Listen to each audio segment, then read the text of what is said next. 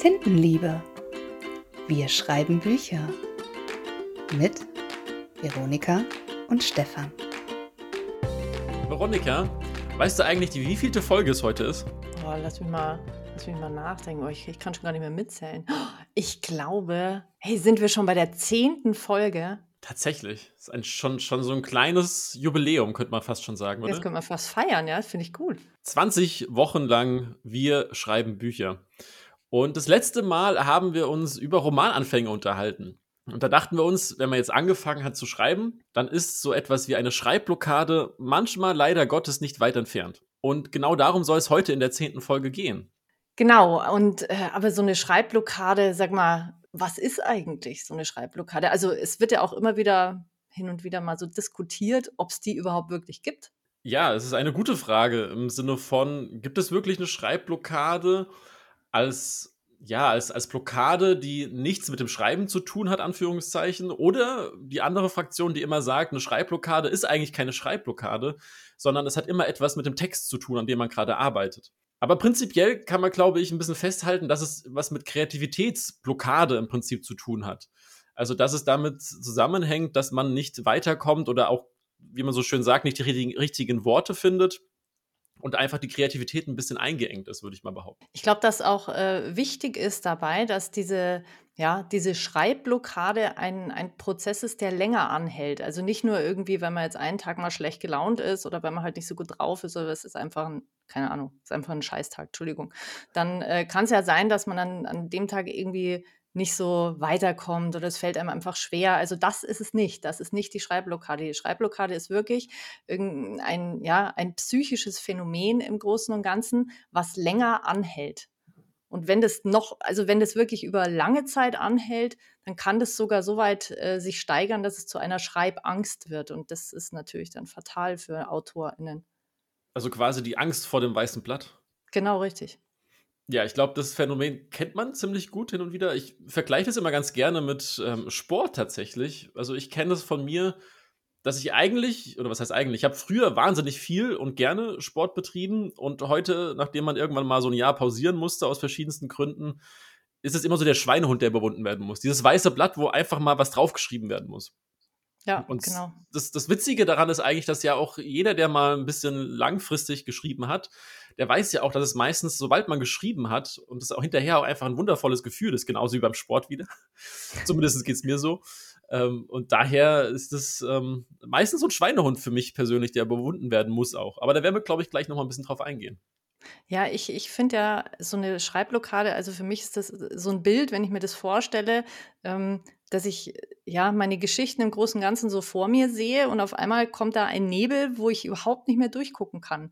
Und egal wie ich mich da anstrenge und ich versuche da was zu sehen, dann kann ich es nur halb beschreiben, was ich sehe und oder sehe vielleicht auch gar nichts mehr. Also so, das ist so das Bild, das ich vor Augen habe. Das ist auch ein schönes Bild mit dem Nebel. Aber die Frage, die sich mir so ein bisschen stellt, ist denn, kann denn jetzt jeder eigentlich eine Schreibblockade haben? Weil wir haben es ja eben schon gesagt, gibt es diese überhaupt? Und wir haben da auch mal wieder auf Instagram rumgefragt und ähm, haben da sehr eindeutiges Ergebnis im Prinzip bekommen. Und zwar haben alle, bis auf eine Person, die an der Umfrage teilgenommen haben, gesagt, ja, sie haben schon mal eine Schreibblockade erlebt. Und nur eine Person hatte das noch nicht in ihrem Leben bis jetzt. Und das finde ich auch schon wieder interessant, weil es, wie gesagt, ja diese Diskussion immer wieder gibt, gibt es sowas überhaupt, aber eigentlich ist auch sehr oft drüber gesprochen wird, dass es Schreibblockaden gibt und die einen auch betreffen. Ja, ich finde das äh, bewundernswert, wenn das tatsächlich eben noch nicht vorgekommen ist. Aber ich glaube fast, dass also Menschen, die wirklich viel schreiben, dass es einfach irgendwann mal passiert. Das muss ja keine harte Blockade sein, das kann auch mal eine ganz leichte sein, aber ich glaube, dass es wie so, ja, wie Stolpern ist im Großen und Ganzen, das dann mal passiert. Aber ich glaube, die, die Frage ist ja auch einfach die Definition, ab wann ist für einen selbst eine Blockade? Weil ja. du hast es ja eben schon gesagt, es gibt ja auch einfach mal Tage, wo man sei es jetzt beim Sport, beim normalen Job oder sonst was, einfach keine Lust hat. Und das heißt ja nicht unbedingt, dass das direkt eine Blockade für eine andere Person auch schon wäre. So wie du es ja auch gesagt hast und auch ich genauso empfinde, dass es einfach Tage gibt, da muss man auch mal nicht schreiben. Und wenn andere Personen aber, die das ja einfach schon sehr regelmäßig machen und dann einfach direkt schon sagen, oh, das, das ist schon für mich eine Blockade, dann kann es ja auch sein, dass diese halt jetzt bei unserer Umfrage auch mit dabei sind, die alle Ja gesagt haben. Ja, das stimmt. Das ist einfach auch wieder sind wir wieder bei dem so ein bisschen persönliches Empfinden, ja? Also, wann das für jemanden eine richtige Blockade ist und wann nicht, oder? Meinst du nicht? Ja. Aber wenn wir jetzt schon dabei sind, über Schreibblockade zu sprechen, ist vielleicht mal als erstes interessant, wie entsteht überhaupt so eine Schreibblockade? Also, wie kann es überhaupt passieren? Ich glaube, darüber könnte man bestimmt eine ganze Doktorarbeit schreiben, oder? Ja, das glaube ich auch. Gibt es ja vielleicht auch schon. Müs müsste man mal fragen. Falls es einer weiß, sehr gerne einfach mal mitteilen bei uns auf Instagram. Gibt es bestimmt schon Studien, ja, also zu Schreibblockaden. Bestimmt. Vor allem, ich denke mal, dass das Ganze ja auch nicht nur auf das Schreiben ähm, sich beschränkt, sondern ja auch auf viele kreative Dinge. Aber wie, wie entsteht eine Schreibblockade? Ich bin da sehr überzeugt von, dass eine der großen Faktoren gar nicht so viel mit dem Schreiben zu tun hat, sondern dass es auch einfach mit dem emotionalen Zustand zu tun hat, der einem aus dem Alltag quasi begegnet. Also wenn ich jetzt sehr viel Stress habe, einen Umzug habe, vielleicht die Beziehung gerade scheitert, rieselt oder was auch immer, dass es daran auch liegen kann, dass ich keine Lust habe zu schreiben oder halt auch, wie gesagt, irgendwann auch eine Blockade kommt, dass ich mich damit gar nicht beschäftigen kann. Während es für andere vielleicht eine Ausflucht ist und es sehr, sehr befreiend sein kann. Es ist für andere, wenn sie halt nicht, sage ich mal, emotional ausgeglichen sind, das eben auch dazu führt, dass es dort Schwierigkeiten gibt. Hm, ich, ich denke, also das, was du jetzt auch gemeint hast, mit, äh, ja, dass, dass ja, der, der, der Druck oder der Stress im Großen und Ganzen kann man ja dann sagen, so ein bisschen von außen kommt, also so das ganze Äußere.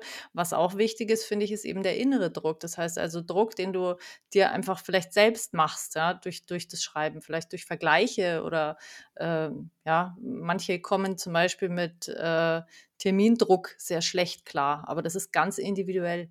Ja, vor allem der Druck entsteht ja auch im Prinzip dadurch, dass man, wie du schon gesagt hast, mit anderen vergleicht oder auch, dass man einfach nur das fertige Buch von anderen sieht.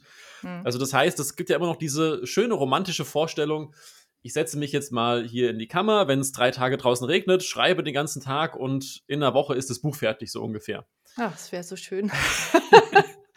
also abgesehen davon, dass das tatsächlich schon möglich ist, in kurzer Zeit einen Text zu schreiben, ist es aber meistens, und da würde ich fast schon behaupten, zu 99 Prozent, wenn nicht noch höher, nicht der Fall, dass dieser erste Entwurf auch dann veröffentlichungsreif ist und da einfach noch eine ganze Menge dran überarbeitet, korrigiert, lektoriert und sonstiges gemacht werden muss. Also daher ist so ein bisschen diese romantische und auch unrealistische Vorstellung vom ähm, AutorInnen-Dasein kann auch einfach dann die falschen Erwartungen in sich selbst ähm, hervorrufen und das führt so ein bisschen Teufelskreis, weil man hat halt diesen Eindruck, wenn ich es jetzt nicht schaffe, in so kurzer Zeit ein Buch zu schreiben oder allgemein ein Buch zu schreiben, dann bin ich ja quasi dann auch, vielleicht mache ich ja was falsch, vielleicht bin ich zu blöd dafür, Anführungszeichen. Das kann dann auch wieder zu einer Blockade führen. Ja, das, was, was ich also äh, auch festgestellt habe, ist, ich hatte irgendwie ja, ich hatte irgendwie ich habe mir das irgendwie eingebildet, dass die meisten, äh, SchriftstellerInnen da, äh, Panzer sind und dass die nicht plotten. Ich weiß nicht warum, keine Ahnung, aber ich bin da fest davon ausgegangen und das muss ich auch können. Entweder kann man es oder nicht, so ungefähr. Also, ich habe mir da selber wahnsinnig viel Druck gemacht und, äh, man das das ist einfach wenn das zu wenig geplant ist, dann kann das durchaus mal zu, äh, ja Blockaden führen, weil dann, dann stolpert man einfach über Dinge und das stoppt einfach. Das nimmt den ganzen Schreibflow weg im Großen und Ganzen.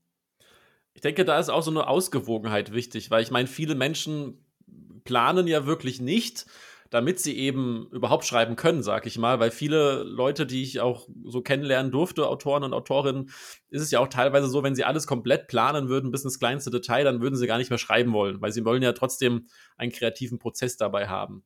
Aber du kannst wenigstens kleine Punkte äh, planen, zum Beispiel. Also Zum es müssen ja Beispiel. keine, keine ähm, äh, ja, 5000 Punkte sein oder so. Du kannst ja auch wirklich nur kleine Ecksteine planen. Genau, das ist der eine Aspekt. Und der andere Aspekt ist auch, was wir vorhin schon ein bisschen angedeutet haben, es ist ja manchmal auch so, dass eine Schreibblockade damit zu tun hat, dass man in der Geschichte nicht weiterkommt. Und das passiert einfach häufiger, wenn man es vorher nicht geplant hat. Wenn man es aber schon diese Eckpfeiler hat, ist einfach die Wahrscheinlichkeit geringer, dass man sich irgendwo verläuft und dann halt wirklich nicht mehr rauskommt. Und dadurch halt dann der Frust auch irgendwann kommt, so von wegen, oh, jetzt muss ich schon wieder drei Kapitel streichen und muss schon wieder von vorne anfangen und dann halt irgendwann gar keine Lust mehr und gar kein Spaß am Schreiben vielleicht mehr da ist. Ja, wir hatten es, äh, vorhin hatten wir es ganz kurz mal, ähm, bei dem inneren Druck, glaube ich, war das auch dieser Vergleichsdruck, der da kommt. Ich finde, dass der sehr stark sein kann. Also den fand ich für mich persönlich jetzt wirklich sehr stark, vor allem wenn man auf Social Media unterwegs ist und dann anfängt eben sich zu vergleichen. Das ist ein wahnsinnig, äh, ja, für mich ein sehr gefährlicher Punkt einfach. Die Selbstzweifel, die man, ja, also die die meisten sowieso in sich tragen, die werden da unglaublich geschürt und dann platzt im Prinzip so diese Angst vor dem Versagen extrem raus. Und das ist also auch was, was sehr hemmen kann. Definitiv. Und ich meine, das ist ja auch vielleicht einer der besten Tipps, die ich persönlich immer irgendwo höre oder auch immer mitnehme und auch gebe, dass man, wenn man sich schon vergleicht, dann sollte man versuchen, sich mit sich selbst zu vergleichen und nicht mit anderen. Weil jeder macht nicht nur beim Schreiben, sondern auch bei der persönlichen Entwicklung einfach sein eigenes Tempo. Und es ist einfach ein bisschen geschickter zu sagen, hey, guck mal, vor einem Jahr habe ich noch gar kein Buch gehabt und heute habe ich schon meine Rohfassung fertig, als zu sagen, hey, guck mal, der andere hat in, in, innerhalb eines Jahres jetzt schon wieder drei Bücher veröffentlicht. Aber man weiß ja auch gar nicht, wie der ganze Alltag bei den Personen aussieht. Weil jemand, der natürlich 40 Stunden die Woche irgendwo noch arbeiten geht, wird natürlich weniger schaffen als jemand, der sich Vollzeit aufs Schreiben konzentrieren darf. Genau richtig. Ich würde auch wirklich, also wie du schon gesagt hast, ich würde da, ich würde den Tipp wirklich geben, dass man sich regelmäßig darauf besinnt, was man schon geschafft hat. Weil das ist immer, also man verändert sich immer und man entwickelt sich immer weiter und das sich anzuschauen, wo man gestartet hat und wo man jetzt steht, das ist, finde ich, schon auch immer sehr, äh, ja, inspirierend. Definitiv. Aber es gibt auch noch so ein paar ganz banale Dinge im Prinzip, wie auch so eine Schreibblockade gefördert, sag ich mal, ähm, werden kann. Und zwar vielleicht auch einfach zu viel Ablenkung, gerade durch das Social Media, was wir ja gesagt haben. Das Handy ist nebendran, eine Nachricht blinkt auf und zack ist man wieder raus aus seinem Schreibflow. Hm. Und das geht ja mit allen möglichen Dingen. Ich meine, gerade ich bewundere alle Mütter, ähm, die Kinder haben, gerade noch Kleinkinder und dann nebenher noch schreiben, weil gerade Kleinkinder erfordern dann doch noch mal sehr viel Zeit. Wobei, jetzt müsste ich mal fragen, Veronika, ist es mit älteren Kindern besser geworden? Ähm, ja, ähm, also Teenager sind nicht mehr so oft zu Hause, deswegen ist, es, ist es besser geworden. Aber ich kenne das mit den Ablenkungen wahnsinnig gut. Und ich habe mir dann auch mal vorgenommen, nein, jetzt stellst du einfach dein Handy wirklich auf komplett lautlos. Also nicht Vibration, sondern ganz lautlos. Und habe es aber natürlich so hingelegt, dass ich im Augenwinkel das Aufblinken noch gesehen habe. Das war natürlich auch nicht so sinnvoll. Da kann ich zumindest sagen, ich habe mir das komplett abgewöhnt tatsächlich. Also ich habe mein Handy in den seltensten Fällen überhaupt auf Vibration oder laut. Also dann nur, wenn ich wirklich eine Nachricht erwarte. Ansonsten ist es bei mir aber komplett lautlos, weil ich mich irgendwann selbst erwischt habe, dass es einfach die ganze Zeit nur darauf gewartet habe, dass es vibriert und guck und so weiter. Also es ist auf, auf alles bezogen, was da einfach kam ja. über den Tag. Und das lenkt wirklich total ab, egal was man gerade machen möchte. Ja, stimmt. Das habe ich mir jetzt auch angewöhnt. ist gut. Was aber auch, auch noch gar nicht so ähm, also ja, ich finde es schon teilweise banal, weil man da gar nicht so stark drauf kommt. Ähm, es kann auch einfach sein, dass das Projekt, an dem man gerade arbeitet, einfach nicht das Richtige für einen ist. Es ist, glaube ich, ziemlich hart, sich das einzugestehen. Aber es kann auch einfach sein, dass es einen blockiert, weil man tief im Inneren doch weiß, darauf habe ich gar keine Lust, eigentlich das zu schreiben. Man macht es trotzdem aus irgendwelchen Gründen, sei es, weil man gehört hat, dass man für den Markt schreiben muss, dass man dieses oder jenes Element drin haben muss oder aber tatsächlich, dass einfach die Figuren nicht funktionieren und man das eigentlich schon so ein bisschen begriffen hat, aber noch nicht so an die Oberfläche äh, gekommen ist. Es kann, auch, äh, es kann auch sehr gut sein, dass man anfängt, ein Projekt zu schreiben, weil man in dem Genre zum Beispiel sehr gerne liest, ja, aber für dich selbst ist es vielleicht nicht das Richtige. Also es, es kann durchaus sein, also nur weil man jetzt äh, viele Romans liest, heißt es noch nicht, dass du sie schreiben kannst. Also es muss nicht das perfekte Projekt sein so. Heißt das im Umkehrschluss, weil ich nicht viel Romans lese, sollte ich Romans schreiben? Oh ja, das ist eine gute Idee. das wäre jetzt mal eine, oh, das ist äh, sehr interessant. Wir sollten da mal so, äh, ja, wir sollten da mal ein Versuch ähm, starten. Eine Studie, ja genau, eine Studie draus machen. Du schreibst mal eine Romance. Das wäre wär sehr interessant. Aber zurück zu den Schreibblockaden. Genau, zurück zu den Schreibblockaden. Ähm, das, was, was ich äh, für mich auch rausgefunden habe, ist, dass die Schreibzeit sehr, sehr wichtig ist. Also jeder hat ja so seinen Biorhythmus und wenn das eine Schreibzeit ist, die kann noch so gut gewählt sein, aber wenn ich zum Beispiel todmüde bin, ich hätte jetzt abends Zeit, weil ich, keine Ahnung, Kinder sind weg oder was weiß ich, also es ist gerade irgendwie, das Haus ist zufällig gerade leer und ich fange an zu schreiben, dann bin ich so müde, dass ich einfach nichts auf die Reihe kriege. Das ist nicht mein Biorhythmus. Ich gehöre dann ins Bett. Oder umgekehrt, dass man auch einmal Genau. äh, überlegt, ähm, morgens einfach früher aufzustehen. Das gibt es ja total häufig Mhm. mittlerweile, dass die Leute einfach vor dem, bevor die Kinder wach werden oder bevor sie zur Arbeit müssen, eine Stunde vorher aufstehen und dann schon schreiben. Das, äh, ja, die haben von mir, also die kriegen von mir einen Orden verliehen, ganz ehrlich. also bevor, nee, bevor die Kinder aufstehen, das schaffe ich nicht. Aber ich finde es enorm und ich, ich finde, da gehört auch ja, eine Disziplin dazu, eine eigene. Aber, da kommen wir wieder zu dem Vergleichsdruck zurück. Ähm, nur weil andere das machen, müsst ihr das nicht machen. Also wenn's, wenn ihr einfach merkt, so wie Veronika es gerade gesagt hat, das, das schafft sie einfach nicht, dann ist das vollkommen in Ordnung. Und dann findet man einfach eine andere Lösung. Man muss es nicht versuchen zu erzwingen. Genau.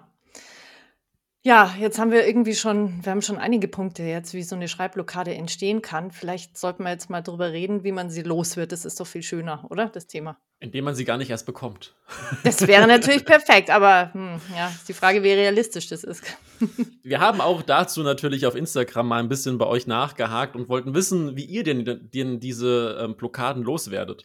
Und das Ganze haben wir dann mal ein bisschen versucht zusammenzufassen und haben zusätzlich noch ein paar AutorInnen gefragt, ähm, ob sie denn Blockaden kennen, was, wie, wie sich diese Blockaden bei ihnen äußern und wie sie sie losgeworden sind.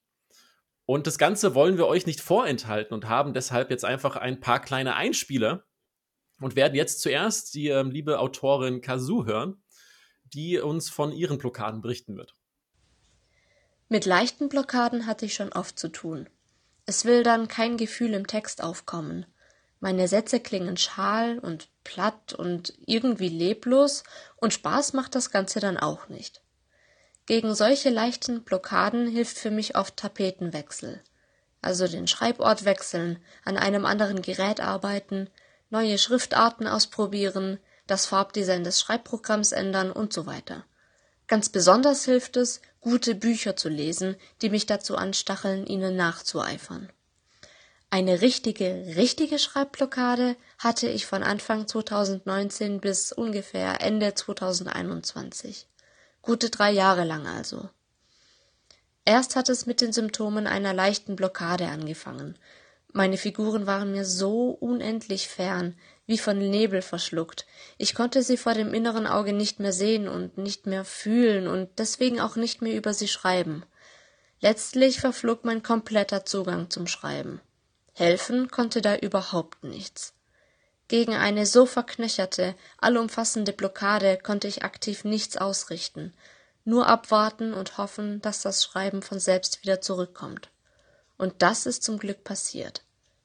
Wenn das Schreiben Teil von dir ist, kommt es immer zurück. Ja, jetzt äh, haben wir von der Kasu gerade gehört, dass sie also sowohl schon eine leichte Blockade als auch sogar eine schwere Blockade hatte. Ähm, was ich ja, es tut mir echt wahnsinnig leid für sie, weil so eine schwere Blockade ist, glaube ich, wirklich sehr belastend. Meinst nicht, Stefan? Ja, definitiv. Wobei, finde ich, es gar nicht mehr leid tun muss, weil sie hat es ja überwunden, tatsächlich. Ja. Und das Schreiben ist wieder zurückgekommen und das ist, glaube ich, der wichtigste Fakt an der ganzen Sache.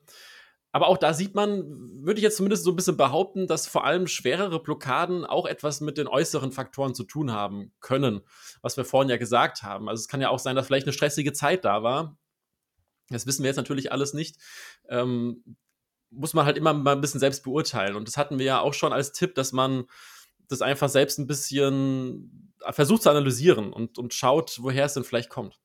Ich fand es schön, was sie am Schluss gesagt hat, mit dem, ähm, wie hat sie das ausgedrückt, wenn das Schreiben irgendwie zu dir gehört, dann äh, kommt es auch wieder zurück. Das fand ich sehr schön. Aber wir haben auch, was sie bei den leichten Blockaden gesagt hat, auch ein paar Tipps äh, mitnehmen können. Und zwar einfach die Schreibgewohnheiten versuchen zu ändern. Also es bedeutet zum Beispiel ein anderes Medium zum Schreiben benutzen. Also das kann ganz einfach auch wieder sein, dass es gibt viele, die am Handy schreiben. Vielleicht hat man auch ein Tablet irgendwo, ähm, wie gesagt, der Laptop, vielleicht hat man auch noch mal eine, eine, andere Tastatur irgendwo. Man kann auch mit der Hand schreiben tatsächlich, habe ich mir sagen lassen. Ja, ich wollte gerade sagen, also so haben ja auch viele angefangen, gell, mit der Hand zu schreiben. Das ist so ein, so ein, ist mittlerweile voll außer Mode, irgendwie mit der Hand zu schreiben. Ist auch anstrengend. Ja, schon, aber es gibt ein ganz anderes Gefühl. Also das ist schon richtig. Und ein kleiner Tipp, wenn man per Hand schreibt, dann kann man den ersten Überarbeitungsschritt ja beim Digitalisieren der Abschriften eigentlich schon direkt mitmachen. Ja, das stimmt. sollte ich auch mal wieder ausprobieren. Aber auch, was sie gesagt hat, einfach den Schreibort wechseln. Einfach mal statt im Schlafzimmer oder im Wohnzimmer oder im Büro mal rausgehen vielleicht oder in der Küche. Da gibt es ja alle Möglichkeiten. Genau. Achtung, Küche. Ich sag's nur, weil ich gerne in der Küche schreibe, da ist immer was zu essen vor der Nase. Also keine Ablenkung, Veronika, keine Ablenkung. Ablenkung sein. Genau. Ähm, ja, und was sie auch noch gesagt hat, war ähm, ja eine feste Schreibzeit planen. Also einfach so, dass es für euch wirklich geeignet ist. Und da haben wir es ja eben schon gehört, mit dem Biorhythmus, was Veronika sehr schön erläutert mhm. hat, muss jeder für sich einfach finden. Also wir können jetzt nicht sagen, dass diese eine Schreibzeit die perfekte wäre. Und als letzten Hinweis, den Kazu uns noch gegeben hat, freundlicherweise, ist auch einfach lesen. Also ganz viel lesen und sich dadurch vielleicht inspirieren lassen. Muss man vielleicht auch wieder ein bisschen aufpassen, dass man dadurch nicht demotiviert wird, aber ich hoffe mal, dass die Schreibenden da draußen alle auch gerne lesen und sich damit auch ein wenig Inspiration holen können. Genau, Inspiration holen und nicht vergleichen. Richtig. Okay, aber unabhängig von dem, was die Kazoo uns jetzt für Tipps gegeben hat, gibt es natürlich auch noch andere. Jetzt habe ich vorhin schon mal ganz kurz, haben wir das Thema, glaube ich, schon mal gehabt mit den Deadlines. Da habe ich schon gemeint, also es gibt äh, Menschen, die äh, sehr gut mit diesen Deadlines klarkommen. Also wenn die sich eine Deadline setzen und diesen Termindruck haben, dann funktioniert es besser und bei anderen funktioniert es eher schlechter. Also ich äh, zähle mich jetzt mal zu zweiterem. Also es kennt total viele, die sagen, sie brauchen eine Deadline, ansonsten funktioniert es einfach gar nicht. Okay, ja, eh, und ich eben nicht. Also ich bin dann eher die. okay, aber nein, es, man muss dazu sagen, Deadlines gibt es eigentlich fast immer, gell? Die setzt man sich halt einfach. Also. Ja, wo, also finde find ich eine interessante Diskussion eigentlich. Mhm. Sind die Leute, die mit Deadlines arbeiten, disziplinierter oder weniger diszipliniert? Spontan würde ich ja sagen, sind disziplinierter, oder? Also das ist das Erste, was einem so in den Kopf kommt. Aber andererseits, wenn du ja keine brauchst und es trotzdem schaffst, und das hast du ja bewiesen, indem du schon Bücher veröffentlicht hast, hm. und das Aber ja auch regelmäßig, also jetzt nicht, dass du es gesagt hast vor fünf Jahren und jetzt das erste ja. Buch rausgekommen wäre. Also ja. heißt das ja, dass du genauso diszipliniert bist. Ja, und jetzt kommt aber das, das Aber und was das Ganze jetzt wieder auf eine andere Stufe stellt, ist, habe ich dann nicht im Kopf doch irgendwo eine Deadline gehabt? ja, aber du hast sie zumindest vielleicht nicht festgemacht. Aber gut. Aber äh, tatsächlich die Frage an dich: ähm, Machst du dir selbst Deadlines, die du auch visualisierst und dann wirklich versuchst zu halten? Also, ich sage jetzt mal ja. Ich habe mir am Anfang Deadlines gesetzt und zwar ganz feste. Also ich hatte meine Lektorate schon gebucht, die Termine standen und für mich war das praktisch das, der, der Termin einfach, ja. Also ich habe ja im Self-Publishing veröffentlicht. Und äh, das waren für mich meine Deadlines, die ich sehr, sehr ernst genommen habe. Ich habe aber bemerkt, dass mir das überhaupt nicht gut tut. Also Deadlines sind für mich wirklich ganz was Fieses. Und äh, ich kann das innerhalb von einer bestimmten Zeit, kann ich ohne weiteres ähm, die Rohfassung schreiben. Aber wenn ich ein Datum vor Augen habe, dann wird es bei mir schwierig. Und deswegen setze ich mir zwar trotzdem noch eine, eine gewisse Deadline, aber ich, äh, ich setze mir kein Datum mehr, kein festes, sondern einen Zeitraum. Okay.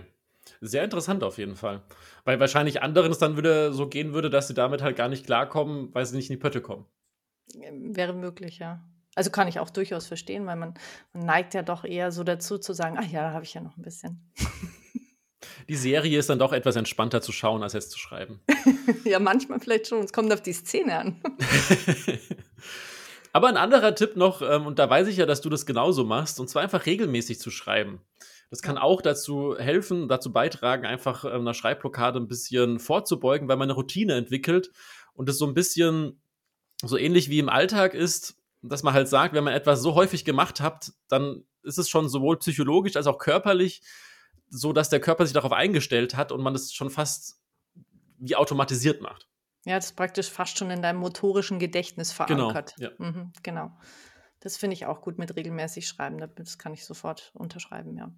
Ansonsten haben wir im, im Großen und Ganzen diese, äh, ja, dass man halt eben keine Ablenkungen hat. Ich glaube, das sagen wir immer wieder, oder? Das haben wir bestimmt jetzt schon öfter gesagt. Deshalb muss es umso wichtiger sein. es ist tatsächlich, also es ist so eine Kleinigkeit eigentlich, wenn man sich vorstellt, wenn man sagt so, ja, schau mal, dass du das Handy und so weglegst und alles, das ist eigentlich so einfach und doch so schwer. Ich muss jetzt gerade nochmal nachdenken, vielleicht weißt du es aus dem FF nochmal, und zwar in dem Seminar, was wir beide ja absolviert haben für das freie Lektorat. Dort wurde auch, ähm, hat die Dozentin ein Beispiel gebracht, wie lange man braucht, um wieder in den Flow reinzukommen, wenn man kurz abgelenkt wird. Mhm. Sie hatte das am Beispiel gemacht, wenn man einen Text lektoriert und eine, eine Ding hat oder ein, ein Ding, ein Wort oder ähnliches, eine, eine Formulierung, die man recherchieren muss. Mhm. Dann sollte man das nicht während des Prozesses machen, sondern eigentlich nur einen kurzen Vermerk, musst du später recherchieren und machst dann alle Rechercheschritte auf einmal. Weil ich, muss ich jetzt ein bisschen aus dem Fenster lehnen, aber ich meine, ungefähr 8 bis 15 Minuten dauert es, bis man effektiv wieder an der Stelle ist, an der man eigentlich aufgehört hat. Mhm. Also das heißt, gerade wenn ich jetzt schreibe oder auch jetzt, wie gesagt, lese, dann ist es ja auch so, dass man irgendwann in so einem Flow drinne ist und die Sachen ein bisschen im, auch im, im Kontext erfasst. Und wenn ich jetzt da rausreiß, gerissen werde, aus welchen Gründen auch immer, dann muss ich meistens ja auch nochmal drei, vier Zeilen zurückspringen, nochmal überlegen, wie ist die Figur gerade gewesen, wo bin ich gerade? Und das hält natürlich auf. Mhm, ja, genau, das stimmt. An das, ich kann mich auch noch daran erinnern. Ich glaube, es war, ähm, es war teilweise sogar so, dass je nachdem, wie lange du vorher schon an dem Text äh, warst, sozusagen, und da dann die Hälfte der Zeit brauchst du ungefähr, um wieder reinzukommen, dann, wenn du dich wirklich raus, rauspfriemelst da. Das ist teilweise schon ganz schön enorm, ja. Richtig. So, damit kommen wir jetzt schon zum zweiten Einspieler von der Autorin, die ihr alle schon kennt, wenn ihr unseren zweiten Podcast Wir lesen Bücher regelmäßig hört, und zwar von Rahel. Eine Schreibblockade im Sinne von, ich sitze vor einem weißen leeren Dokument und weiß nicht, was ich schreiben soll, hatte ich bisher nicht, da ich meine Story erst plotte und deswegen weiß ich immer ganz genau, was ich schreibe. Was aber schon mal passieren kann und was ich auch unter Schreibblockade verstehe, ist, wenn ich mit dem Plot irgendwie nicht weiterkomme, wenn ich ihn vorher strukturiert habe und feststelle, hey, das passt so nicht, wie ich mir das überlegt hatte, dann ähm, ja, hänge ich dann manchmal schon und was mir da hilft, ist tatsächlich mir einfach Zeit zu lassen, ein paar Tage wirklich mal ähm, vergehen zu lassen und das Plotsystem, mit dem ich plotte, mir nochmal genauer anzuschauen. In meinem Fall ist es von Jessica Brody, ähm, die Beat Sheets, Save the Cat und ich lese es immer und immer wieder durch, was Ihrer Meinung nach äh, gute Stationen sind und stelle dann oftmals fest, okay, das kann ich tatsächlich auch in leicht abgewandelter Form für mich nutzen und es hilft mir. Aber es geht nicht von jetzt auf gleich und da gönne ich mir wirklich viele, viele Spaziergänge, viel Musik hören und viel Zeit, um da einfach weiterzukommen. Das fand ich jetzt interessant, Veronika. Und zwar hat ja Rahel jetzt auch gesagt, dass sie das, die, diese klassische Blockade, wie wir es vorhin auch bezeichnet haben, mit dem die, die, die Angst vor dem weißen Blatt gar nicht so erlebt hat bisher, mhm. sondern tatsächlich es bei ihr am Plot gelegen hat. Ja, das, das stimmt. Das fand, fand ich auch sehr interessant. Ähm, aber da sieht man doch wieder, finde ich, wie viel das Plotten bringt. Also ich, ich finde schon, dass das wieder, wieder deutlich macht, dass das also tatsächlich eine Möglichkeit sein kann, um so einer wirklich starken Schreibblockade so ein bisschen zu entgehen, oder? Und gleichzeitig zeigt es aber, dass es auch nicht komplett dafür, davor schützt. Mhm. Weil sie hat ja auch gesagt, sie hat es trotzdem erlebt, dass sie einfach nicht weiterkam. Und da finde ich auch einen der, der wichtigsten Tipps, auch ganz im Allgemeinen gesprochen, einfach auch mal Pausen machen. Sich Zeit nehmen. Sich einfach mal dann jetzt in dem Beispiel tatsächlich nochmal mit dem System ein bisschen zu beschäftigen. Das hat ja Rahel schön erläutert. Oder auch einfach mal komplett vom Bildschirm wegzugehen. Ich glaube, dass das äh, äh, gerade dieses äh, mal eine Pause machen oder so, ich, ich glaube, dass man, ja, also ich glaube, dass das ein, einer der besten Tipps ist, der aber ja viel zu wenig gemacht wird. Weil wenn man, wenn man da irgendwie sich so rein mh, hm, gefriemelt hat in das Ganze, dann will man so ungern das liegen lassen. Aber es wäre tatsächlich teilweise sehr wichtig. Ja, vor allem ganz umgekehrt ist es ja auch so, dass man dann denkt, oh, wenn ich jetzt eine Pause mache, aber in der Zeit könnte ich doch noch so viel schaffen. Mhm. Und man merkt gar nicht, dass diese Produktivität und diese, diese Effizienz im Prinzip einfach immer weiter abnimmt. Würde man dann aber nach einer halben, dreiviertel Stunde zum Beispiel fünf Minuten Pause machen und dann steigt es einfach wieder. Man ist einfach schneller und, und ein bisschen auch konzentrierter vor allem. Ja. Auch da gibt es aber, muss man sagen, natürlich Empfehlungen von sowas wie eben erläutert, dreiviertel Stunde, dann fünf Minuten Pause oder eine halbe Stunde, dann fünf Minuten Pause, dann wieder eine halbe Stunde. Aber das muss jeder für sich ein bisschen selbst wissen. Ich kenne auch viele, die dann wirklich so stark im Flow drinne sind, dass sie zwei, drei Stunden da arbeiten können, ohne dass sie es merken. Und ich denke auch, dass die, die Arbeit, die sie dort machen, gut ist. Also man muss es natürlich nicht immer ja. alles versuchen umzusetzen, was man hört. Nee, ich denke auch wirklich, also diese ganzen äh, Tipps oder so, die wir jetzt hier hören und auch, und auch geben oder recherchiert haben, ist tatsächlich alles sehr individuell. Also das ist wirklich für jeden Autor und für jede Autorin selbst äh, nochmal zu entscheiden und ein Gefühl für sich selbst zu bekommen einfach. Nichtsdestotrotz habe ich noch einen Tipp und ich weiß, ich sage das die ganze Zeit, den ich sehr, sehr, sehr besonders mag und sehr oft gebe, wie alle diese Tipps. Aber der ist wirklich sehr, sehr besonders, weil es tatsächlich sehr häufig vorkommt, es hat ein bisschen was damit zu tun, was wir vorhin schon hatten, in Richtung falsche Erwartungen. Und zwar, wenn ich schreibe, dann muss es nicht perfekt sein. Und es gibt einfach zwei, zwei, zwei Prozesse im, beim Schreiben im Prinzip, die man voneinander trennen sollte. Und zwar das wirkliche Schreiben oder auch die Rohfassung schreiben und dann das Überarbeiten, das Korrigieren, das nochmal am, am Satz feilen, an den Wörtern feilen und so weiter. Und es passiert sehr häufig, dass man eben gar nicht erst in so einen schönen Flow reinkommt, weil man immer wieder einen Satz zurückspringt und überlegt, ah, kann ich das Wort nochmal austauschen? Ah, sollte ich jetzt doch nochmal das anderes schreiben? Und, und nee, versucht einfach wirklich runterzuschreiben, der Kreativität einfach freien Raum zu lassen und damit tatsächlich in diesen Flow reinzukommen und das Korrigieren für später zu lassen. Das ist auch, äh, das ist wirklich ein sehr wichtiger Tipp. Ich finde aber, also für mich jetzt persönlich ist er wirklich sehr, sehr schwer auch einzuhalten. Mir fällt es sehr schwer, dass ich meine Sätze nicht direkt wieder korrigiere, wenn ich sie hingeschrieben habe. Und ich habe mir jetzt angewöhnt, dass ich die runterschreibe und dass ich einfach das Kapitel, das ich beende, dann einmal kurz überarbeite. Das erlaube ich mir dann sozusagen, aber erst, wenn das Kapitel beendet ist. Super spannend. Also immer wieder aufs Neue, weil man es einfach komplett verschieden teilweise hört, wie es der eine macht, wie es der andere macht. Und ähm, es ist für jeden einfach ein bisschen individuell. Ganz genau. Jetzt haben wir, glaube ich, noch einen Einspieler und zwar ist es die Autorin Elisa und die wird uns jetzt auch noch mal ein bisschen erzählen, was sie für Erfahrungen gemacht hat. Bei meiner letzten Schreibblockade war ich bei einer Szene, wo ich nicht so richtig wusste, wie sie weitergehen soll. Also ich hatte zwar einen ungefähren Plan, aber jedes Mal, wenn ich versucht habe, die Szene zu schreiben, bin ich einfach an einen Punkt gekommen, wo ich gesagt habe, nee, das kann ich nicht so stehen lassen. Und es ging dann wirklich so weit, dass ich ungefähr ein Jahr lang nicht geschrieben habe, weil ich einfach nicht über diese Szene hinausgekommen bin. Und was ich sehr viel später dann gemacht habe, war mich wirklich zu zwingen, diese, diese Szene zu schreiben und auch mir zu erlauben, schlecht zu schreiben und völligen Unsinn zu schreiben. Hauptsache, ich komme irgendwie an einen Punkt, an den ich dann wieder anknüpfen kann. Und am Schluss ist diese Szene so, wie, sie, wie ich sie damals geschrieben habe, auch nicht mit ins Manuskript reingekommen. Ähm, aber es war in dem Moment einfach wichtig, dass ich einfach wieder an einen Punkt komme, wo ich, ja, wo ich weitermachen kann und weiterschreiben kann. Ähm, und mir auch zu sagen, jedes Mal, alles, was ich schreibe, muss so nicht stehen bleiben und ich kann es immer wieder löschen und sich da auch ein bisschen den Druck dadurch rauszunehmen. Ja, heftig im Prinzip, wenn man mal überlegt, ein Jahr lang, ich meine, wir hatten es vorhin bei Kazoo auch, die ja fast drei Jahre lang an der Blockade geknabbert hat.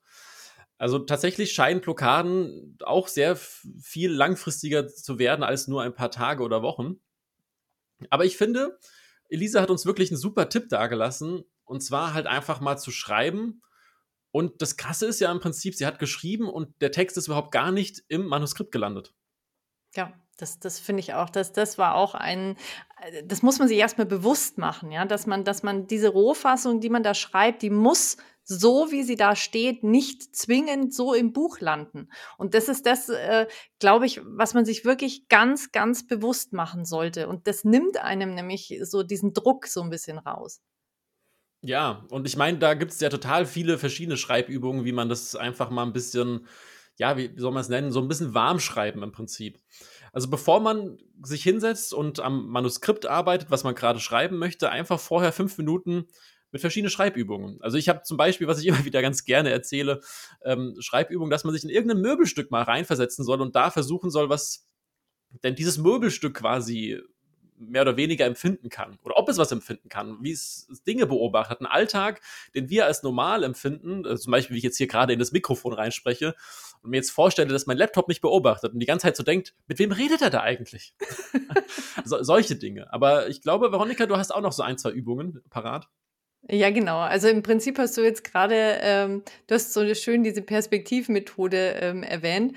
Und das, was ich noch kenne, ist diese Fünf-Minuten-Methode zur Kreativitätssteigerung im Großen und Ganzen. Und zwar schreibt man fünf Minuten lang, also ohne dass man wirklich das nochmal durchliest oder so. Hiermit sind wir wieder bei diesem, äh, dass man nicht korrigiert oder sonst was, sondern man schreibt einfach mit der Hand drauf los und am besten mit der Hand in dem Fall. Und zwar egal über was, also was auch immer euch jetzt in den Sinn kommt, sei es irgendwie, ah, da hängt ein Bild an der Wand und ah, wie lange hängt es denn da schon? Ach, das habe ich dann und dann aufgehängt, bla bla bla. Egal was es ist, einfach den Gedanken schnappen, der in diesem Moment kommt und fünf Minuten lang drüber schreiben. Einfach drauf los. Diesen Text müsst ihr ja niemandem zeigen, der ist also nur für euch. Ähm, kann aber auch sehr amüsant sein, wenn man sich diese Texte dann später durchliest. Definitiv.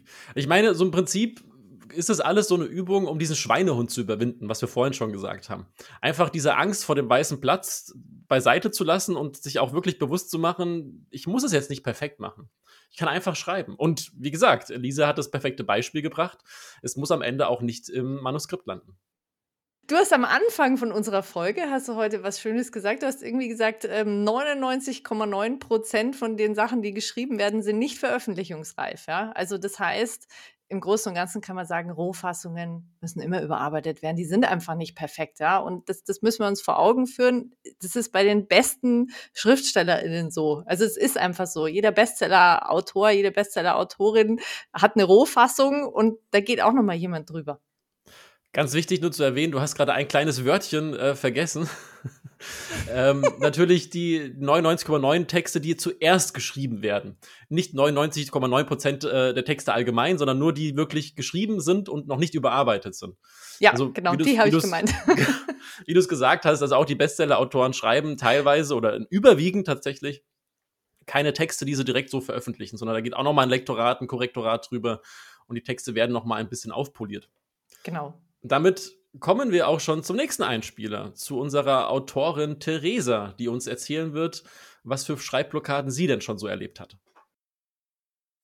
Ich würde sagen, ich hatte schon mal eine Schreibblockade. Ich glaube sogar, ich hatte schon mehrere. Also einfach mal kürzere und mal längere Phasen, in denen ich nichts zu Papier bringen konnte und eigentlich nur auf ein leeres Blatt gestarrt habe. Ähm, in solchen Phasen hilft es mir immer, zum einen Ursachenforschung zu betreiben, also zu schauen, wo kommt das gerade her, also warum kann ich jetzt gerade nicht schreiben und mir dann eben einen Ausgleich zu suchen, der mir hilft, diese Phase zu überwinden. Das kann Me-Time sein, also einfach mal bewusst zu entspannen und mir Zeit für mich zu nehmen. Aus meiner letzten Schreibblockade hat mir aber tatsächlich geholfen zu schreiben. Und zwar einfach mal etwas völlig anderes als das, was ich sonst so schreibe und woran ich sonst arbeite, weil ich so ähm, einfach den nötigen Abstand zu meinem Projekt gewinnen konnte und auch das Schreiben nochmal völlig neu entdecken konnte. Ey, die Theresa, die hat das jetzt, finde ich, mal ein bisschen anders aufgerollt wie die anderen. Die hat sich nämlich als erstes ja anscheinend gefragt, woher es überhaupt kommt, diese Blockade. Das finde ich mal ganz interessant. Ja, zur Ursachenforschung im Prinzip hat sie ja betrieben, weil ja so eine Blockade hat ja einfach auch meistens Gründe. Und wenn wir uns natürlich, also wenn wir es schaffen, wohlgemerkt, ja, das ist, glaube ich, auch gar nicht so einfach. Aber wenn man das wirklich schafft, dass man, ja, dass man dem, dem Grund äh, dieser Schreibblockade auf die Spur kommt, dann kann man sie natürlich besser auflösen, oder? Ja, definitiv. Und ich meine, wenn dieses, diese, dieser Grund tatsächlich im Text liegt, ist es ja auch immer etwas, was die Qualität des Textes verbessert, weil es häufig so ist, dass, wie ich es ja vorhin schon erwähnt habe, irgendwas eine Figur nicht oder ein Plotpoint passt nicht ganz und man hat es noch nicht so richtig fokussiert oder beziehungsweise noch nicht so richtig rauskristallisiert, was es genau ist. Aber wenn dann der Groschen gefallen ist, dann geht es plötzlich ganz schnell auf einmal weiter. Ja, genau. Und was die Theresa auch gesagt hat, finde ich auch, äh, ich finde es einfach schön, ja. Sie äh, hat gesagt, sie sucht sich auch dann den Ausgleich einfach, also so ein bisschen Entspannung oder eben diese Me-Time, einfach mal Zeit für dich nehmen, ja. Und das, das finde ich in der, ja, das ist in der heutigen Zeit, finde ich, wo alles so schnell gehen muss und alles immer so hektisch im Alltag ist, das ist sowieso ein ganz wichtiger Tipp. Das hat nicht mal nur was mit dem Schreiben, das kann man eigentlich auf alle Bereiche äh, anwenden. Definitiv. Aber was Theresa auch rausgearbeitet hat, und das finde ich auch super spannend, ähm, dass sie einfach gesagt hat, okay, sie muss jetzt mal was anderes schreiben. Also sie hat quasi ihr Hauptprojekt wahrscheinlich einfach liegen lassen, hat was anderes geschrieben. Und das finde ich auch ganz schön, dass man einfach sagen kann, hey, wenn ich mir gerade heute nicht danach ist, dann mache ich halt ein anderes. Das Einzige, was man da ein bisschen aufpassen sollte, ist natürlich, dass es nicht in Prokrastination endet und dass man quasi am Ende 100 Projekte hat, für jeden Tag ein anderes. Das ist dann vielleicht auch nicht förderlich, weil ein bisschen fokussiert sollte man ja sein. Aber man kann das Ganze ja auch auf die eine einzelne Geschichte nochmal übertragen und kann ja sagen, du musst auch gar nicht chronologisch erzählen. Also beziehungsweise schreiben. Erzählen kann man noch drüber, drüber streiten, aber vor allem schreiben brauchst du es auf gar keinen Fall. Wenn du zum Beispiel sagst, oh, diese Szene, die nervt mich so, ich komme da einfach nicht weiter, dann überspringt sie einfach. Vielleicht löst sich am Ende irgendwas, man merkt so, ah, deshalb hat sie nicht funktioniert und deshalb konnte ich sie auch nicht schreiben. Oder aber später hat man einfach auch ein bisschen mehr Lust, es tatsächlich zu schreiben, weil man vielleicht eine Figur auch besser ausgearbeitet hat oder ähnliches. Genau, und du kannst dann die Szene ja vielleicht irgendwie dann nochmal anpassen, sozusagen. Und dann äh, gibt es dir einen ganz anderen, eine ganz andere Richtung auf einmal. Vor allem das, das Schöne beim Schreiben, finde ich, ist ja, du schreibst diese Worte, ich gehe jetzt einfach mal vom digitalen Schreiben aus, auf, auf Word oder auf irgendwelchen anderen Programmen. Und du kannst das ja einfach kopieren oder ausschneiden und einfach woanders an einer anderen Stelle wieder einfügen. Und das heißt, keines dieser, dieser Worte, die man geschrieben hat, ist einerseits verloren und andererseits kann man es einfach hin und her schieben, wie man es gerade braucht. Und dadurch finde ich das einfach eine, eine sehr schöne Methode. Das stimmt. Was mir gerade aufgefallen ist, wir haben den einen Punkt, den, der eigentlich so, ja, so einen klassischen Punkt haben wir noch gar nicht genannt, nämlich, dass man ja Musik hört zum Schreiben. Das tun doch Stimmt. ganz viele auch, oder? Also Musik ja. hören zum Schreiben. Weil Musik löst in uns ja etwas aus, also irgendwelche Emotionen. Und Emotionen können uns helfen, uns praktisch in den Text hineinzufühlen. Und dementsprechend können, kann Musik auch dazu beitragen, dass wir wieder so ein bisschen in den Flow kommen, in den Schreibflow.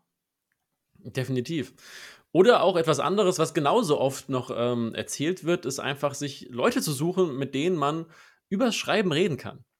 Also das heißt, vielleicht einfach Schreibbuddies tatsächlich oder auch mit der Familie mal drüber zu reden. Also ich kenne es sehr häufig, dass das ein schwieriges Thema ist und manchmal auch im Freundeskreis gar nicht so stark ankommt und es deshalb viele auch gar nicht erst ansprechen wollen. Aber es gibt, glaube ich, immer irgendwo hoffentlich eine, eine Seele, die zuhören möchte und der man auch einfach mal die Sorgen vom Schreiben auch erzählen kann. Und ich meine, gerade wenn man über einen Plot oder über eine Geschichte, über eine Szene äh, sprechen kann, fallen einem manchmal ganz andere Sachen nochmal auf. Also mir geht es auch meistens so, wenn ich irgendein Projekt habe und dann so überlege, ah, was, was könnte man da noch besser machen? Also muss jetzt gar nicht ein Schreibprojekt sein, kann auch irgendwas anderes fürs Lektorat oder ähnliches sein.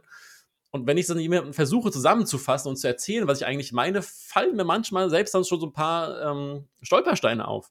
Und die kann ich dann dadurch überhaupt erst äh, identifizieren. Ja, das stimmt. Das kenne ich auch. Also wenn man drüber redet, dann, äh, wie wenn man das nochmal von außen betrachten würde, ist das dann, wenn du drüber erzählst. Das finde genau. ich auch immer ganz spannend. Hm, ist, ist bei mir aber auch so, also ich, äh, ja, ich ziehe da meinen Mann ganz oft mit rein. gerade wenn ich irgendwie plotmäßig gerade irgendwie so ein bisschen im Überlegen bin oder so, dann äh, frage ich da gerne mal um Rat. Das heißt nicht, dass ich das dann so mache. Aber der Input, der dann kommt, äh, hilft einfach manchmal, um mich auf den richtigen Weg wiederzubringen oder um mich einfach, ja, um mich über den Stolperstein einfach drüber hüpfen zu lassen. Ein anderer Tipp, der auch gar nicht so ähm, ja, bekannt ist tatsächlich, mhm. ist das Ganze einfach zu sprechen, also diktieren mit Diktier-Apps oder ähnlichem. Und ähm, man dadurch halt einfach auch diese Angst vor dem Schreiben ein bisschen wegnehmen kann. Hat natürlich seine Tücke, dass die Überarbeitung und das, das Abtippen umso schwieriger wird, das Ganze zu transkriptieren. Aber es ist möglich tatsächlich. Oder aber es gibt ja auch Programme, die eine Aufnahmefunktion in dem Sinne haben, dass du es sprichst und es dann aufs Papier kommt. Genau, richtig. Ja, das habe ich, hab ich auch schon gehört eben. Aber ich, ich glaube, dass, dass das ein bisschen Übung erfordert. Also mit den Programmen, die das dann gleich schreiben. Dass du äh, ja wissen musst, wie du, wie du da sprichst. Ich glaube, dass das ein bisschen anders ist. Ich weiß nicht. Es wäre jetzt mal ganz spannend, irgendwie das mal auszuprobieren. Ist auf jeden Fall eine, eine Überlegung wert, das mal ähm, hinzuzuziehen, wenn es einfach nicht weitergeht. Ja, und jetzt haben wir, ich glaube, wir haben noch einen Einspieler, oder? Das, soweit ich das weiß, ist es, glaube ich, noch eine Autorin, nämlich die Melanie haben wir noch. Die hören wir uns jetzt auch noch an. Wie jeder andere Kreativschaffende vermutlich auch, hatte ich natürlich auch schon mal eine Schreibblockade. Die äußerte sich dann meistens darin, dass ich äh, im Endeffekt geschrieben habe, aber nichts Gutes dabei rumgekommen ist. Und ich dann selber irgendwann die Reißleine gezogen habe und gesagt habe, gut, ich mache jetzt erstmal eine Pause. Da kommt jetzt aktuell nichts Gutes bei rum. Ich bin dann meistens ein bisschen spazieren gegangen, ein bisschen raus, habe ein bisschen Sport gemacht, einfach den Kopf wieder auf anderer Ebene mehr oder weniger frei bekommen und versucht, die ganze Sache ein bisschen ad acta zu legen, weil ich wusste, dass da mit Druck überhaupt gar nichts gut funktionieren würde. Und deshalb habe ich da äh, möglichst versucht, mir den Stress zu nehmen, wirklich was Gutes produzieren zu müssen. Das hilft in dem Sinne, dass man dann auch im Nachgang vielleicht wieder ein bisschen frischer an Projekte dran geht, wieder ein bisschen mehr eine andere Sichtweise auch auf, auf Sachen bekommt, wenn man sie jetzt dann nach wochenweise Pause eventuell dann nochmal neu liest und ich fand, das hat für mich immer mehr gebracht, als äh, da mit Frust an die Sache dran zu gehen. Das finde ich auch super interessant, Veronika, dass Melanie jetzt erzählt hat, dass für sie eine Blockade quasi es nicht unbedingt sein muss, nicht schreiben zu können, sondern dass nichts Gutes rauskommt. Ja, das, das stimmt. Aber das, das, damit sind wir wieder bei diesem Unterschied, finde ich, bei diesen leichten und bei den schweren Blockaden. Ja, dieses, äh, so wie sie es jetzt auch beschrieben hat, im Prinzip hatte sie Glück, ja, dass sie eben so leichte Blockaden hatte. Und sie hat es eigentlich schön gelöst, nämlich durch, ja, eine Ablenkung im Großen und Ganzen, sei es halt Sport und sie hat, glaube ich, auch gesagt, dass sie äh, gerne spazieren geht oder so, dass sie einfach den Kopf frei bekommt, was uns wirklich viel helfen kann. Ja, weil es einfach diesen Druck auch ein bisschen rausnimmt und so ein bisschen Stress reduziert und dadurch ja auch einfach wieder die Kreativität mehr gefördert werden kann, würde ich mal behaupten. Genau, und du, vor allem ist eins, wenn du dich ablenkst, dann denkst du nicht mehr aktiv drüber nach. Und das ist es, glaube ich. Es ist doch auch so, wenn man Dinge verliert und die ganze Zeit drüber nachdenkt, Mensch, wo habe ich das hingelegt, wo habe ich das hingelegt? Je mehr du drüber nachdenkst, desto weniger wirst du es finden. Und dann plötzlich stolperst du drüber, weil du gerade mal was anderes machst. Kennst du es auch? Ich finde die Sachen trotzdem nicht wieder. okay, also ich kenne es zumindest. Nein, also ja, natürlich kenne ich es, aber tatsächlich passiert mir es sehr häufig, wenn ich etwas suche. Ich finde es wirklich einfach nicht wieder. Okay, aber du so ein Pieper. Ich schenke dir mal einen Pieper. aber ich glaube, es waren bisher keine gravierenden Dinge tatsächlich. Ähm, was ich aber dazu noch betonen möchte, ist, dass das mit dem aktiv, also dieses aktiv möchte ich noch mal ein bisschen betonen. Man, ist, man ähm, denkt nicht aktiv drüber nach, aber das Unterbewusstsein denkt doch ziemlich viel darüber nach. Und das ist eigentlich so der, dieser Unterschied, dass wenn man halt nicht wissentlich drüber nachdenkt, dass dann irgendwann so es aus dem Unterbewusstsein herausbricht, meiner Erfahrung nach, und dann plötzlich die Lösung da ist. Und das ist ja auch sowas, was man bei Lösungsfindungen im Prinzip so ein bisschen auch immer wieder sagt, dass man halt sich gar nicht so stark darauf fokussieren sollte, sondern so ein bisschen was am Rande machen sollte. Und dann plötzlich ist dann auch eine Lösung dafür da. Ich fand es jetzt total interessant, was die ganzen AutorInnen da gesagt haben. Und ich habe ja vorab auch ein bisschen recherchiert und bin dann auch noch über so eine Methode oder also ja, im Prinzip ist es ein psychologischer Trick, über den ich gestoßen bin. Und zwar äh, soll man fünf Minuten über die eigene Blockade schreiben. Das heißt nicht einfach weiterschreiben, also so drüber wegschreiben, sondern wirklich über diese Blockade schreiben. Also die man gerade hat. Ähm, keine Ahnung, so eine mistige Blockade jetzt, die pass äh, passiert das und das in mir und ich fühle mich furchtbar eingeengt oder was auch immer was oder sowas. Also wirklich fünf Minuten frei aus dem Bauch raus über diese bescheuerte Blockade, in der man gerade steckt. Das soll anscheinend so ein psychologischer Trick sein, um das Ganze zu überwinden. Den Tipp haben wir übrigens auch aus der Community bekommen. Also wir haben auch einen Autoren gehabt, der uns geschrieben hat, der das macht und es bei ihm funktioniert hat. Ah, super. Das, das finde ich sehr interessant. Also ich habe ihn vorher tatsächlich nicht gekannt und fand es äh, spannend, einfach, wenn man das äh, im Prinzip das Ganze bei den Hörnern packt, ja. Und ich meine, es, es kann ja gar nicht schaden. Es ist ja einfach wirklich, ähm, am Ende hat man die Blockade vielleicht immer noch, oder aber es hat sich einfach schon ein bisschen was gelöst. Genau. Was man aber auch machen kann, ist sich einfach ein bisschen professionelle Unterstützung holen. Also es gibt natürlich auch Schreibcoaches oder auch LektorInnen, die das mit anbieten, wo man einfach auch dort mal eine Stunde buchen kann und mal drüber spricht. Das ist so ein bisschen was, was wir eben ja schon angedeutet haben, dass man sich äh, Gleichgesinnte sucht. Und da kommt es halt immer drauf an, ob man es allgemeiner besprechen möchte oder tatsächlich merkt, okay, diese Blockade kommt tatsächlich aus dem Plot heraus. Irgendwas stimmt beim Plot nicht. Und dann kann es natürlich der, der professionelle Blick von außen, von einem Lektor, einer Lektorin schon sehr hilfreich sein. Das stimmt, ja. Oder wenn man halt einfach gerade in der Szene feststeckt oder sowas. Also das kann wirklich, ich, ich, ich denke, dass das wirklich sehr äh, ja, inspirierend und bereichernd sein kann, wenn man das, äh, wenn man sich da professionelle Unterstützung holt. Einen letzten Tipp würde ich gerne noch mit dir diskutieren, Veronika. Und zwar bin ich drüber gestolpert, dass man sich ja auch eigentlich das, das kennt man ja, das, das müsstest du ja eigentlich auch kennen von den Hunden, weil ich weiß ja, dass du auch ähm, Hunde hast. Und da ist es doch so, wenn man ähm, Hunde trainiert und mit ihnen übt und lernt und sonstiges, dass man da sie belohnt dafür, oder? Ja, ist richtig. Also du belohnst sie dafür. Allerdings, ähm, ja, ist eine, sollte eine Belohnung intermittierend sein. Das heißt also, dass sie ähm, nicht ständig kommt, sondern nur ab und zu und später lässt du sie auslaufen. Das heißt, irgendwann kriegen sie dann nichts mehr. Also so gar nichts mehr. Das ist ja gemein. Nein, so gar nichts mehr. Das ist fies, gell? Ja, doch, sie kriegen halt einen netten Blick. Aber ansonsten, äh, ja, das ist dann das Gelernte einfach. Das sitzt dann. Und das finde ich halt einfach interessant. Kann man das theoretisch übertragen aufs Schreiben und auch dort sagen, dass man aus einer Blockade oder Blockade ein bisschen zu lösen, dass man sagt, okay, um diesen Schweinehund zu überwinden, sage ich jetzt, dass ich nach 30 Minuten Schreiben darf ich das und das bekommen. Also ich, oh, es ist echt schwierig. Also ich kenne das jetzt aus dem Sport, ja, wenn man jetzt sagt, okay, gut, ich habe jetzt, boah, ich habe jetzt, keine Ahnung, ich war jetzt eine Stunde beim Joggen und jetzt gönne ich mir die Schwarzwälder Kirschtorte. Aber ist das nicht kontraproduktiv, weil der Erfolg vom, vom Joggen dann eigentlich wieder weg ist? ja, richtig. Aber ach, manchmal, ach, da schmeckt sie besonders gut dann einfach. nee, aber ich, ich bin mir ehrlich gesagt, also ich, ich weiß nicht, ich glaube, dass es wirklich, ich glaube, es gibt Menschen, die mit Belohnungen gut klarkommen und die das tatsächlich, wo das funktioniert einfach. Aber also für mich wäre es jetzt nichts und ich halte zu viele Belohnungen auch für vielleicht gefährlich. Ich weiß nicht genau. Es kommt vielleicht auf die Belohnung an, weil was, was würdest du dich belohnen? Mit was würdest du dich belohnen? Wenn du dich jetzt jedes Mal belohnst, zum Beispiel, dass du sagst, du kaufst jetzt ein Buch, für das, das du geschrieben hast, dann, dann, platzt deine Wohnung oder dein Haus oder was auch immer aus allen Nähten irgendwann. Das ist eine Aber, schöne Belohnung, die finde ich gut. ich glaube, also, es kommt auf die Belohnung an, ja. Es ist auf jeden Fall eine gute Frage, die wir einfach mal an euch da raus, ähm, draußen geben.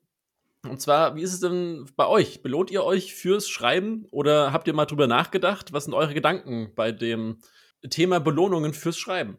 Ja, im Prinzip haben wir doch jetzt schon ganz schön viel über die Schreibblockade erfahren, oder? Also wir haben jetzt, äh, wir haben gesagt, was ist eine Schreibblockade überhaupt? Wir haben äh, erklärt oder wir haben jetzt gemeinsam erörtert, wie entsteht so eine Schreibblockade und vor allem das Wichtigste, wie kann man sie wieder loswerden?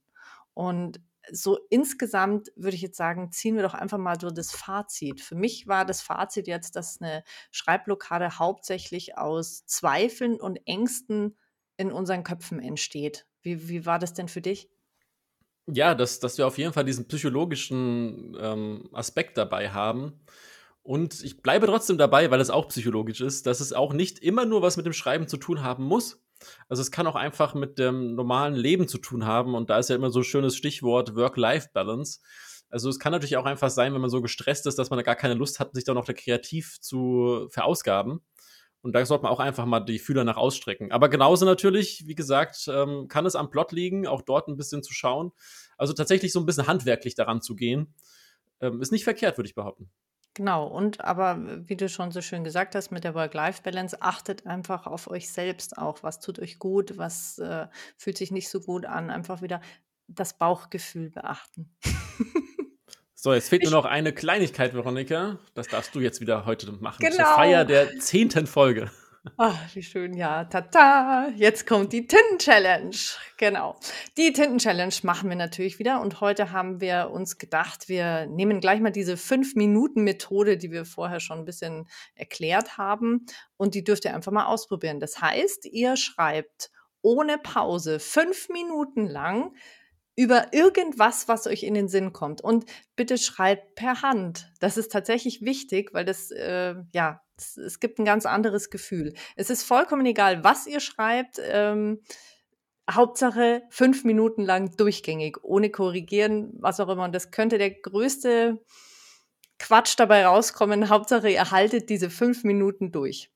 Teilt uns doch mit, wie es dann geklappt hat und vor allem, wie ihr euch dabei gefühlt habt. Das würde uns sehr interessieren. Und keine Angst, ihr müsst uns diese Texte nicht schicken, die ihr geschrieben habt. Aber wir freuen uns natürlich, wenn ihr uns sagt, wie es denn bei euch geklappt hat. Und zwar könnt ihr uns dann auf Instagram schreiben, auf tintenliebe.podcast. Aber ihr dürft natürlich uns die Texte schicken, wenn ihr wollt. Ja, wir wären auch sehr neugierig, muss ich jetzt gestehen. Damit bleibt mir eigentlich nur noch zu sagen, dass wir noch gar nicht genau wissen, was in der nächsten Folge drankommen wird. Das werden wir ein bisschen spontaner diesmal machen. Ähm, vielleicht auch, weil einfach aktuelle Gegebenheiten dazu dann beitragen werden. Also lasst euch überraschen. Und in dem Sinne wünschen wir euch eine gute Zeit und bis hoffentlich zur nächsten Folge. Tschüss. Tschüss.